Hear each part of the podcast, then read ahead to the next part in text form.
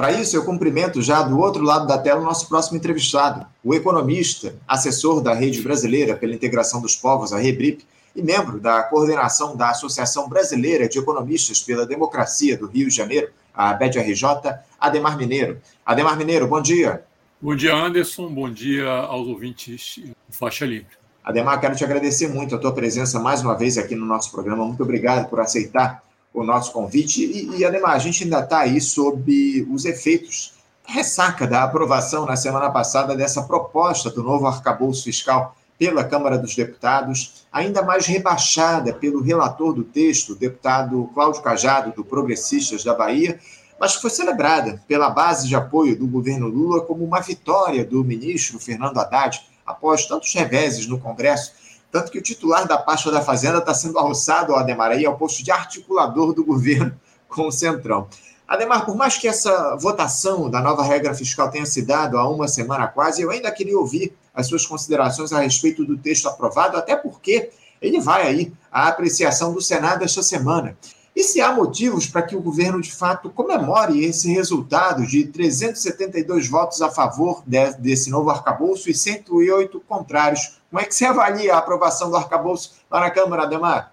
Então, Anderson, na verdade, é, é importante que você está falando, o tema continua em discussão. Né? A Câmara aprovou, mandou para o Senado, existe um compromisso do presidente do Senado, enfim, de quem está tratando disso mais diretamente no Senado, de é, não fazer muitas, não fazer alterações, né, porque se o, se o Senado fizer alterações, o texto volta para a Câmara, né, portanto, você vai ter mais, mais prazo, mas é, a, a, ideia, a princípio, é aprová-lo tal qual. Eu acho que aí a gente tem que fazer um pouco uma história, né, da onde que surge essa discussão do arcabouço. Né? Eu acho que ela surge aí no final do ano passado, mas antes do, da, mesmo da, da discussão da chamada PEC da transição, né, é exatamente nessa PEC da transição que está prevista a, a, a elaboração de uma nova regra. Por quê? Porque antes da PEC da transição já existe uma constatação de que a chamada lei do teto de gastos, a emenda constitucional 95, ela foi um fracasso. Ela não só não tinha funcionado, como não ia funcionar para frente quando previa ainda mais redução nominal, inclusive, de gastos públicos. Né? Então, o, na, quando ao final do ano passado, já o novo governo, ainda não empossado, negocia no Congresso a chamada PEC da transição para garantir alguns gastos sociais, especialmente o Bolsa Família, né? é, nessa discussão da própria PEC da transição já estava prevista aí a substituição do, do teto de gastos. Porém, é, esse, essa turma do Congresso, é? e especialmente aqueles mais próximos dos interesses do mundo financeiro, é? Que foi quem colocou lá a lei de teto de gastos, é? eles colocaram um mecanismo para não dar refresco a, ao, ao, executivo, que é o seguinte: até que seja promulgada uma nova regra, que é essa agora que está vindo o arcabouço fiscal, seguiria valendo o teto de gastos. Né? Portanto, o entendimento é, que está colocado é que tanto o antigo teto de gastos como a proposta agora do arcabouço fiscal, elas é, se movem dentro da mesma lógica, lógica de você ter uma limitação é, do gasto público, né? uhum. dentro do espírito da chamada austeridade fiscal, que vem lá de trás, desde a tal da lei de responsabilidade fiscal, no final dos anos 90, né?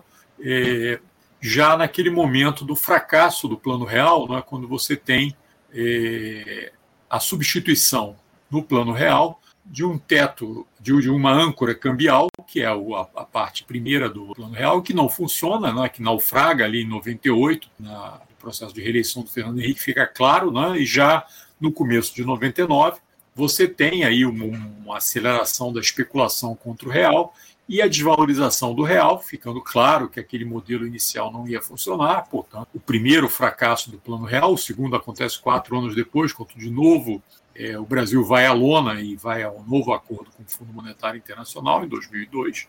Né? Mas naquela altura, as discussões é, levam aí a que você estabeleça uma âncora fiscal. Né? E uma das bases disso daí é a chamada lei de responsabilidade fiscal, não é? a outra é a questão de você ter superávites primários, que foi acordado aí com, com o Fundo Monetário Internacional, que entrou colocando dinheiro para o governo brasileiro não quebrar. Né? Então, desde lá, você vem essa lógica e nenhum governo, né, nesse período todo, alterou essa lógica da austeridade fiscal. Nesse momento, essa lógica tem pelo menos três problemas, e aí eu acho que essa, essa, esse ponto vale para o arcabouço fiscal. Então, embora o arcabouço fiscal, tal qual concebido, ele seja um pouco melhor do que a lei de teto de gastos, que era absolutamente inexequível, né? não era possível você executar aquela, aquela lei, mas ao se manter dentro da lógica da austeridade, o chamado arcabouço fiscal continua tendo grandes problemas. O primeiro deles é que é, evidentemente, existe uma demanda social no Brasil por mais gastos e não menos gastos. Né? Uhum. É, e é, tanto a lei de teto de gastos quanto né, a, a, o arcabouço fiscal, eles limitam o gasto, especialmente o gasto social, porque para o gasto com juros não há limite. Né? Aliás, como mostra o Banco Central elevando a taxa de juros, quando ele eleva a taxa de juros, autonomamente ele cria gasto e não existe nenhum impedimento para essa criação de gastos. O impedimento de gastos acontece sempre do lado social. Né? Então, é, esse é o primeiro problema. O segundo problema é que a economia segue patinando desde 2017, né? depois das recessões de 2015 e 2016, você segue com a economia brasileira patinando.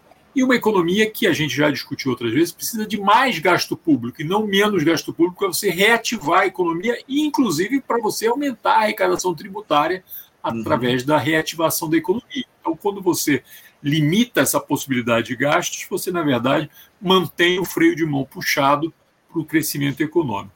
E o terceiro ponto que eu acho que é importante colocar é que, na verdade, das, dos três principais instrumentos de política econômica, né, que são a política monetária, a política cambial e a política fiscal, com a chamada lei de autonomia do Banco Central, você colocou tanto a política monetária quanto a política cambial nas mãos do Banco Central. Então, a única uhum. política que fica na mão do Executivo Federal, na mão do Ministério da Fazenda, é a política fiscal. E através dessa lei você amarra a política fiscal. Então, é como se você engessasse totalmente o executivo do ponto de vista das três principais políticas econômicas. Ora, o executivo vai ser o que vai ser cobrado pelos eleitores, né, que o elegem, porque o Banco Central não é eleito pelos eleitores, né, é escolhido pelo Congresso né, em, em, em, momentos que não são na mesma época da eleição do executivo, né, e é, aprovado pelo Senado. Né? Então é, é, outro, outro mecanismo. Né? Ele não presta contas aos eleitores. Quem presta conta aos eleitores é o presidente da República e o seu ministro da Fazenda escolhido. Né? E esses estão totalmente amarrados por essas políticas de austeridade e pela questão da autonomia do Banco Central. Ou seja, com a autonomia do Banco Central, você botou né, a política monetária e a política cambial nas mãos do Banco Central, portanto, o executivo não tem muito o que fazer. E com essas amarras, seja o teto de gastos, seja agora com o arcabouço fiscal, você coloca a política amarrada por essas legislações e, portanto, o Ministério da Fazenda tem pouco o que fazer. Então, esse eu acho que é o grande problema que ele persiste, existia de forma aprofundada com o teto de gastos. Né? Muita gente está falando, e com razão, que é melhor o arcabouço de gastos, o teto de gastos, na verdade, era insustentável. Né? Mas a nova legislação que está sendo aprovada agora, né, que vai à discussão no Senado para aprovação né, e depois sanção presidencial, ela continua se movendo dentro da mesma lógica. Um alerta que você vem fazendo há tempos aqui, né, Ademar? Essa é a grande questão. A gente vem fazendo essa discussão há bastante tempo aqui no nosso programa. Agora, é, você falou aí a respeito, o Ademar, dessa discussão que vai se dar lá no Senado Federal. A gente teve, como eu citei aqui, inclusive na entrevista anterior, a inclusão de algumas da, da, da própria Fundeb, né, na, nos limites impostos pelo arcabouço fiscal, enfim. Uh, você vê alguma possibilidade de os senadores mudarem, tirarem esse caráter mais austero das medidas desse projeto de lei complementar, Ademar? Como é que você acha que essa discussão pode se dar lá no, no Senado Federal a partir da pressão popular que está colocada? Olha, Anderson, eu acho que, pelo acordo que o governo fez, o Senado não vai fazer grandes modificações. Aliás, eu acho que não vai fazer nenhuma modificação. Essa vai ser a tentativa, manter o projeto que foi votado pela Câmara, até porque, se o Senado fizer modificações, o texto da, da em discussão volta para a Câmara. Né? E a Câmara, inclusive, é um ambiente mais hostil ao governo do que o Senado. Né? Uhum. Então, acho que a própria leitura do governo é cada vez que a discussão for feita na Câmara, ele vai ter que fazer mais concessões. Né? Então, ele vai tentar evitar que a lei volte para a Câmara, aprovando no Senado tal qual a lei saiu da Câmara. Acho que vai ser essa a tentativa. Portanto, eu não, eu não vislumbro nenhuma modificação significativa né, na, na, na discussão do, do Senado exatamente para evitar que a discussão volte para a Câmara. Uhum, entendo, entendo. É, infelizmente você tem razão. Lamentavelmente esse texto deve seguir mantido aí o texto que vem lá do, do, da Câmara dos Deputados, relatado pelo Cláudio Cajado, do Progressistas da Bahia, deve ser mantido no Senado Federal e aprovado com, sob, sob celebração do governo federal. Essa, essa é a nossa preocupação. Você falava, inclusive, Ademar, na tua primeira resposta a respeito da questão dos juros aqui no nosso país, enfim, a Secretaria do Tesouro Nacional, ela divulgou que a dívida pública brasileira cresceu em abril desse ano e atingiu 6,03 trilhões de reais. O aumento de 140,12 bilhões de reais do estoque da dívida em abril em relação a março, Ademar, aconteceu devido à emissão líquida de 92,3 bilhões de reais em títulos da dívida do governo federal a maior desde junho do ano de 2021, e também a apropriação positiva de juros, que é a incorporação das taxas que corrigem os juros da dívida pública, no valor de 48,15 bilhões de reais. Ainda de acordo com dados do Tesouro, o custo médio da dívida pública federal acumulado em 12 meses caiu de 11,1% registrado em março para 10,68% ao ano em abril. A previsão é que a dívida encerre o ano de 2023 entre 6,4 trilhões de reais e 6,8 trilhões. Nós falamos muito aqui no programa, Ademar, sobre a importância do endividamento público. A grande questão é a qualidade desse endividamento, a característica dele. E eu queria uma análise sua para esses números divulgados pelo Tesouro Nacional, Ademar, até porque, pelo que está colocado, a nova regra fiscal que deve ser aprovada em breve garante recursos para o pagamento desses juros da dívida, né, Ademar?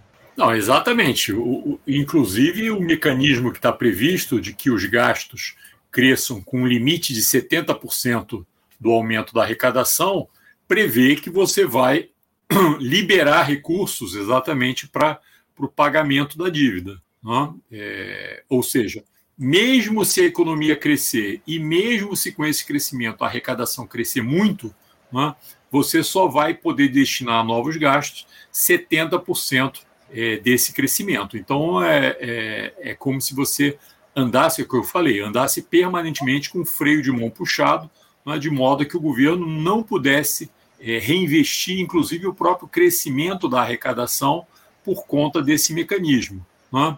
Como se no país você não tivesse enormes demandas né, em uhum. saúde, educação, habitação, transporte, segurança e outros. Né?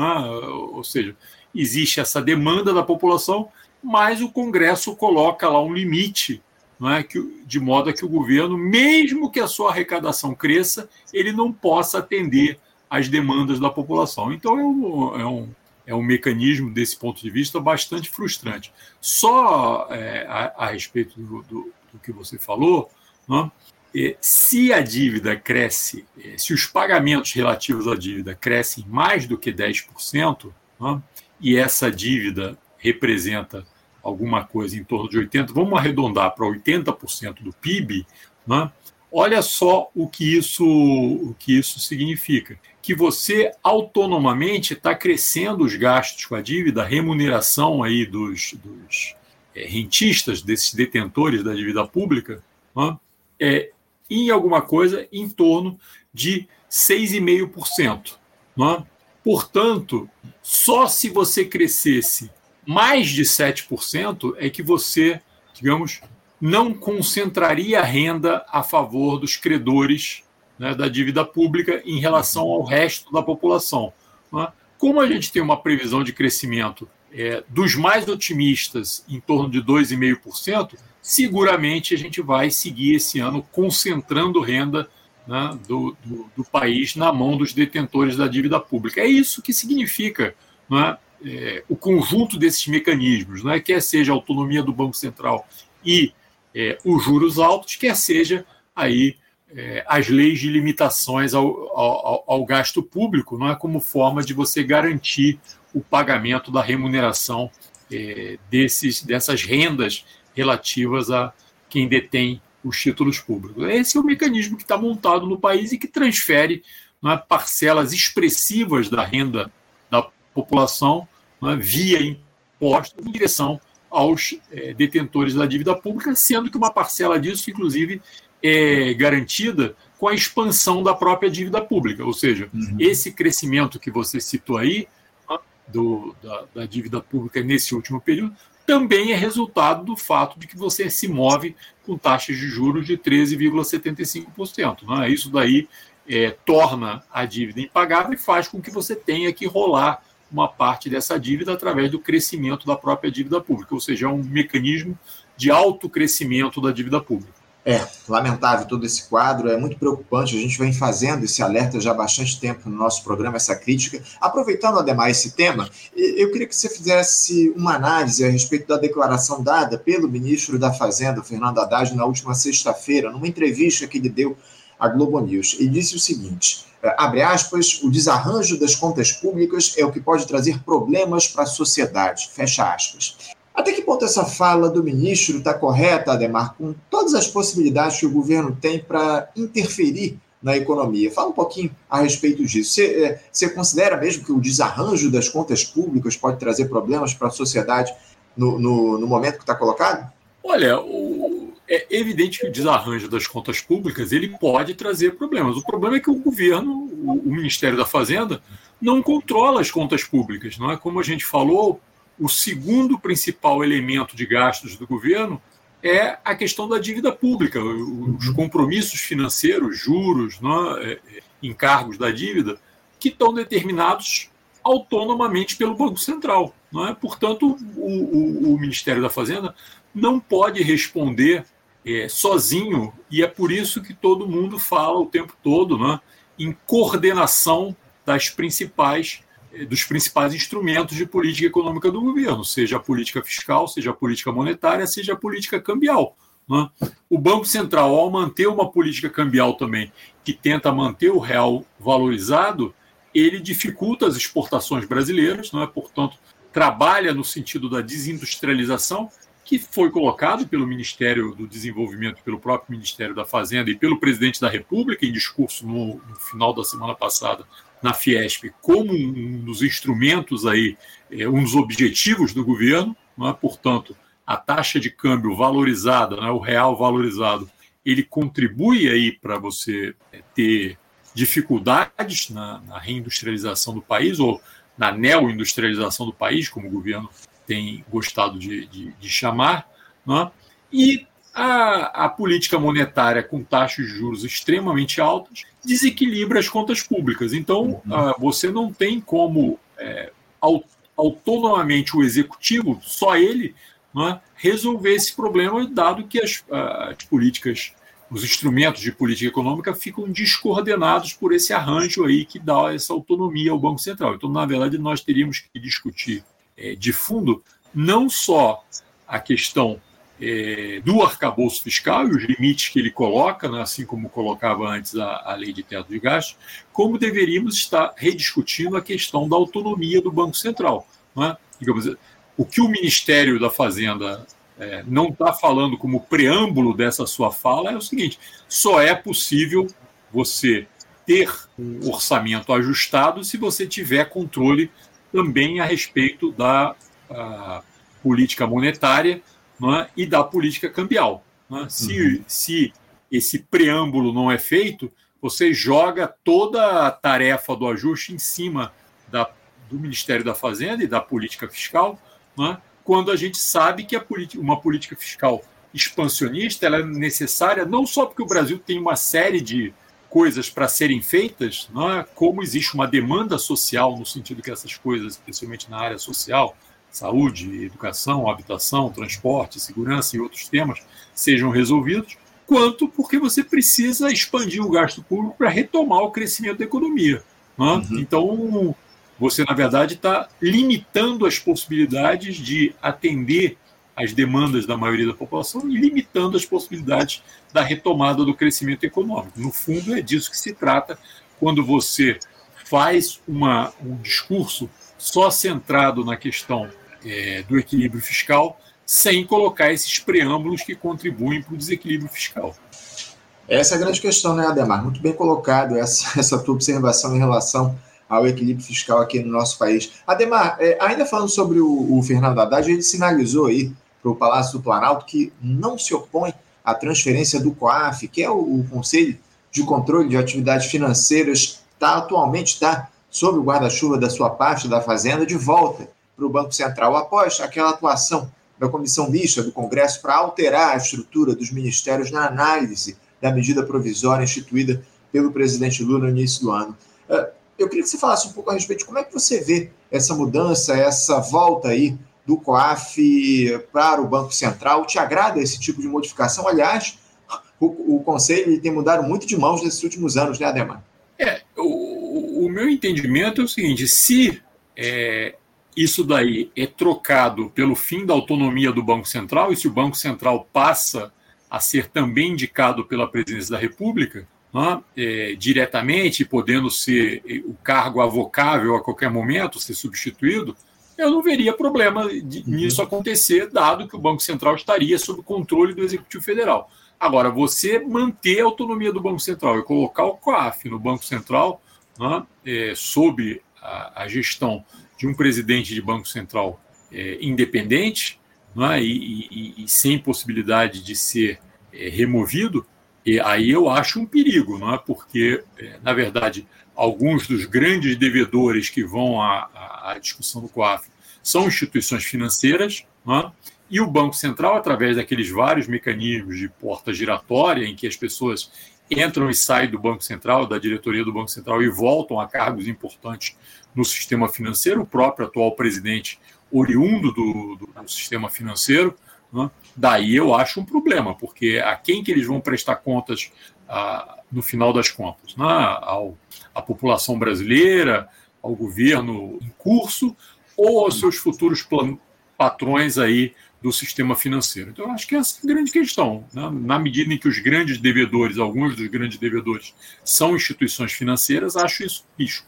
É um risco, não tenha dúvida, é um risco que está colocado a partir dessa tua análise. Ademar, eu ainda tenho alguns temas aqui para tratar com você, Ademar, a gente está no finalzinho aqui da nossa entrevista, mas eu queria falar também sobre essa iniciativa do governo anunciada na semana passada de cortar impostos para reduzir em até 10,96% o preço dos carros populares aqui no nosso país, né, Ademar? E assim, tentar reaquecer o setor automotivo. O ministro do Desenvolvimento, de Indústria, Comércio e Serviços e também vice-presidente da República, o Geraldo Alckmin, fez esse anúncio em uma medida que vale para veículos com valor final de até 120 mil reais. A intenção do governo é reduzir o valor de alguns modelos abaixo dos 60 mil reais. O governo estuda ainda permitir a venda direta dos carros a pessoas físicas aqui no nosso país. É aquela coisa, né, Ademar? A, a solução é sempre pela desoneração dos produtos e o Estado é quem sai perdendo sempre. Você enxerga efetividade nessa medida de redução de impostos para os automóveis aqui no nosso país? Até que ponto essa redução do, dos impostos, do Ademar, pode resultar em um bom negócio para o nosso país, na tua avaliação? Olha, eu acho que aí você tem duas discussões. Né? Uma que, que não foi colocada hora nenhuma é uma discussão de prioridades. Uhum. Né? O governo, desde o final do ano passado, ainda antes de tomar posse, tinha colocado como uma das suas grandes prioridades a questão ambiental. Né? Você é, apostar aí mais uma vez no é, transporte individual, né, na compra de veículos, né, é contraposto a isso. Né, uma prioridade mais centrada no transporte coletivo, né, em, em utilização de, de, mecanismos de transporte que possam ser baseados né, em combustíveis alternativos ou em utilização de energia elétrica, né, como é o caso de, de trens e metrô. Né, é, enfim, uma Então, existe aí uma discussão sobre prioridades nessa área de transportes, que eu acho que precede. Né? Uhum. Essa discussão não foi feita. Né? Então, digamos, você tem uma discussão ainda a ser feita. O outro ponto é esse que você levantou. Né? Quer dizer, ao, você tem, evidentemente, taxas de juros altíssimas que impedem aí é, o crédito né, para compra de veículos, né, torna inviável você vender veículos a prazo por conta de taxas de juros muito altas. Né, e o governo, é, como tem limites aí para discussão a respeito de taxa de juros, vem com mecanismos é, criativos, né, mas que desoneram né, e contribuem ainda mais para você ter dificuldades de administração do ponto de vista fiscal. Né? Então, eu acho que, digamos, você tem essas duas discussões. Uma discussão de fundo a respeito de eh, alternativas de transporte, de que modelo de transporte você quer para o país, em se decidindo, porque você ainda vai com, é, consolidar uma alternativa de transporte com ênfase ainda no transporte individual, que é o transporte através é, dos carros individuais, né? você tem um outro debate, que é esse debate. Bom, vai incentivar isso é, abrindo mão ainda mais de arrecadação fiscal, que você está dizendo que é um problema quando está discutindo o arcabouço fiscal.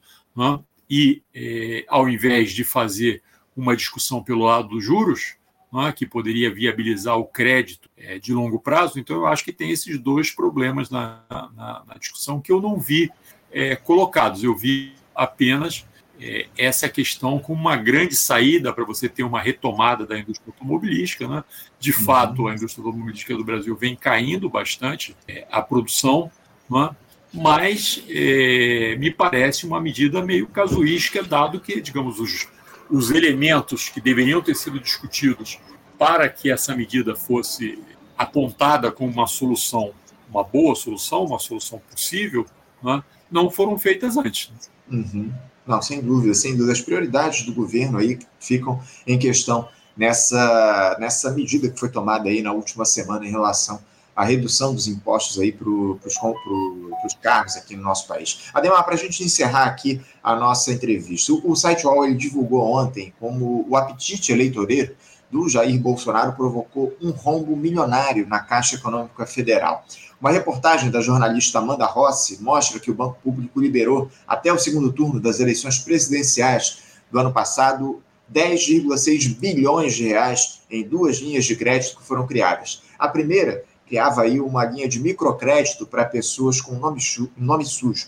Até as eleições, a Caixa emprestou 3 bilhões de reais no programa chamado de Sim Digital mas muito pouco desse dinheiro acabou retornando para os cofres. É, a inadimplência chegou a 80% neste ano, segundo o atual presidente do banco. Parte desse rombo deve ser coberto aí com verbas do Fundo de Garantia por Tempo de Serviço, o FGTS. A outra era aquela que liberava empréstimo consignado a beneficiários do programa Auxílio Brasil, onde houve um dispêndio entre os dois turnos das eleições de 7,6 bilhões de reais. Essa aventura eleitoral do ex-capitão também custou, Ademar, a queima de reservas da Caixa. No último trimestre de 2022, o índice de liquidez de curto prazo, que é um indicador de risco, chegou ao menor nível já registrado pelo banco. O LCR, que garante pagamentos mais imediatos em caso de crises repentinas, e chegou a 400% em 2020, terminou o ano passado em 170%. Ademar, gostaria que você explicasse rapidamente aqui para os nossos espectadores se há prejuízos para a Caixa a partir desse tipo de medida tomada pelo Bolsonaro. Como é que fica o banco aí sem esses recursos, Ademar?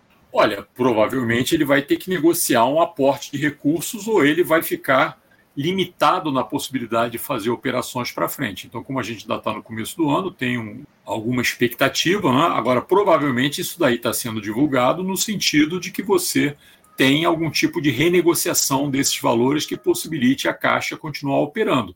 Né? A gente sabe que um dos principais eh, objetivos da Caixa Econômica é financiar a compra da casa própria, é financiar aí eh, estados e municípios na área de habitação, saneamento, etc.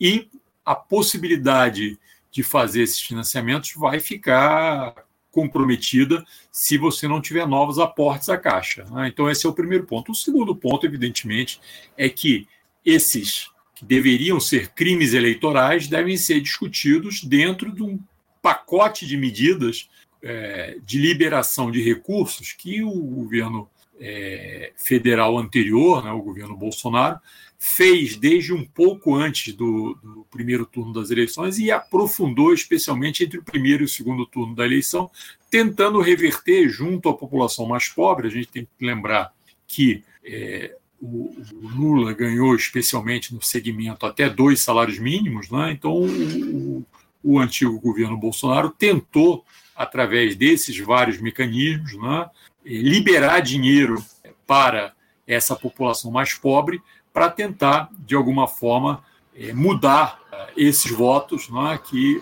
garantiram a vitória do presidente Lula. Então, eu acho que existe aí uma questão eleitoral que tem que ser discutida pela justiça, né, como é que o, executivo de plantão é, ou você desfaz a possibilidade de reeleição e aí isso daí fica aberto, né, ou você é, tem que encontrar os mecanismos para tipificar esses crimes eleitorais, não é, como esse, como tentativa aí de usar o poder econômico para virar a eleição, um é, poder que está concentrado aí é, no Executivo Federal, no caso aí, inclusive, através de suas empresas. É? Uhum. E a outra questão é como viabilizar para frente que a Caixa Econômica possa operar, é? especialmente na, na, nas suas funções precípuas aí de financiamento, tanto dos programas de habitação casa própria e os programas estaduais de habitação, quanto nas áreas de saneamento, transportes, infraestrutura urbana, que são elementos é, preferencialmente, né, precipuamente dentro do, do, do, dos é, objetivos da Caixa Econômica, né, que devem ser levados em consideração. Eu acho que esses são os dois pontos que têm que ser discutidos. É isso, não. Essa discussão, sem dúvida alguma, precisa ser feita aqui no nosso país, enfim, e especialmente a respeito dos crimes que foram cometidos pelo Jair Bolsonaro ao longo do mandato dele agora, com essa descoberta aí dos dispêndios relacionados à Caixa Econômica Federal. Ademar, eu quero agradecer muito a tua presença conosco aqui no programa de hoje. Muito obrigado por você mais uma vez nos atender aqui no Faixa Livre. É sempre uma alegria conversar contigo aqui no programa. Eu te desejo aí um ótimo dia de trabalho e deixo o meu abraço. Um ótimo dia, Anderson. Eu que agradeço a vocês o espaço para continuar conversando com, com os ouvintes do programa e uma boa semana aí para todos os ouvintes também. Obrigado, Ademar. Um abraço para você. Até a próxima. Conversamos aqui com Ademar Mineiro. Ademar Mineiro, que é economista, também assessor da Rede Brasileira pela Integração dos Povos, a Rebripe, e membro da coordenação da Associação Brasileira de Economistas pela Democracia do Rio de Janeiro, a ABED-RJ, e trouxe aí para a gente a discussão a respeito desses temas relacionados à economia aqui no nosso país, algo que a gente tem feito uma, uma discussão muito próxima aqui no nosso programa. Você, ouvinte do Faixa Livre, pode ajudar a mantê-lo no ar. Faça sua contribuição diretamente na conta do Banco Itaú, agência 6157, conta corrente 99360, dígito 8. Esta conta encontra-se em nome do Sindicato dos Professores do Município do Rio de Janeiro e região, o Simpro Rio, uma das nossas entidades patrocinadoras, mas seus recursos são destinados exclusivamente para o financiamento do nosso programa. Você pode fazer sua doação de qualquer valor, utilizando também a nossa chave Pix, que é ouvinte@programafaixalivre.com.br. Sua contribuição é fundamental para a manutenção desta trincheira progressista no ar.